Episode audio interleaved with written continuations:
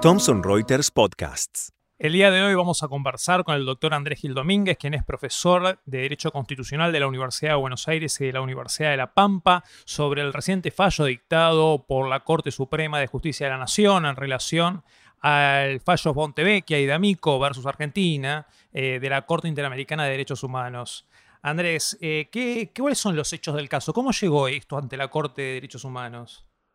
Oportunamente, en sede interna, eh, D'Amico y Fontevecchia fueron condenados en sede civil a pagar una cantidad de dinero en conceptos de daños y perjuicios por una publicación que habían realizado respecto de un eventual hijo de quien era quien fue presidente de la República Argentina Carlos Menem. Esto esto llevó a la Corte Suprema de Justicia de la Nación, la, Corte Suprema confirmó la sentencia, el caso fue llevado primero ante la Comisión Interamericana y después ante la Corte Interamericana de Derechos Humanos, y la Corte Interamericana de Derechos Humanos estableció que el Estado argentino era un Estado violador de derechos humanos, que había violado la libertad de expresión contemplada en la Convención Americana sobre Derechos Humanos, y condenó al Estado argentino a que dejara sin efecto la sentencia civil, a que publicara la sentencia y a su vez a que indemnizara a las personas afectadas por el accionar del Estado argentino en sede interna.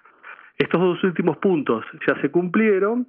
y el primer punto, esto era dejar sin efecto la sentencia civil, no se había cumplido, con lo cual el Ministerio de Relaciones Exteriores le solicitó a la Corte Suprema de Justicia que en cumplimiento del fallo de la Corte Interamericana de Derechos Humanos dejara sin efecto este punto de eh, de dejar sin efecto justamente los efectos del fallo civil condenatorio oportuna, oportunamente dictado. Y frente a esto, la Corte Suprema de Justicia dicta el fallo que hoy todos conocemos. ¿Y cuál es su opinión sobre ese contenido, sobre el contenido de este fallo? Me parece que es un grave retroceso en materia de control de convencionalidad interno, quiebra la lógica de los antecedentes y precedentes desarrollados por la Corte Suprema de Justicia, especialmente en los votos de Lorenzetti y de Hayton de Nolasco, y eh, lo que hace es, de forma regresiva, hacer prevalecer el artículo 27 de la Constitución argentina por sobre el 75, inciso 22, desconociendo que cuando el artículo 27 habla de los principios de derecho público, que debe respetar el orden interno, estos principios de derecho público han sido reconfigurados por la reforma constitucional de 1994 al incorporar el artículo 75, inciso 22, y dotar de jerarquía constitucional a instrumentos internacionales sobre derechos humanos y a las interpretaciones que los órganos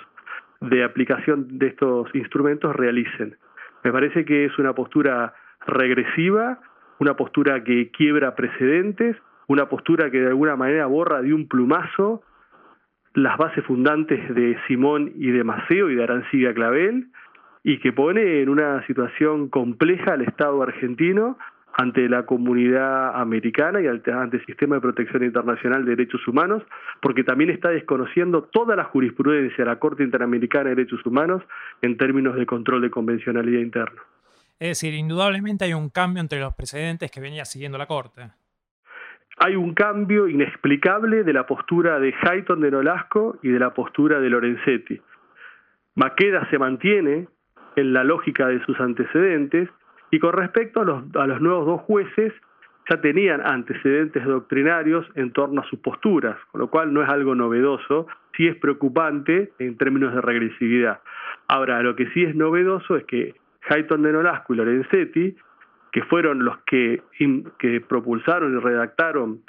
el artículo, los artículos 1, 2 y 3 del Código Civil y Comercial, que someten toda la normativa civil y comercial a los tratados sobre derechos humanos, hayan adoptado esta postura. ¿Y qué consecuencias a futuro puedes avisorar para el Estado argentino? Y consecuencias muy desfavorables porque seguramente la Corte Interamericana de Derechos Humanos va a evaluar esta situación de incumplimiento de sentencia, en el marco de ejecución de sentencia, y va a dictar una resolución condenatoria muy fuerte contra el Estado argentino y que va a dejar una posición muy incómoda a la Corte Suprema de Justicia.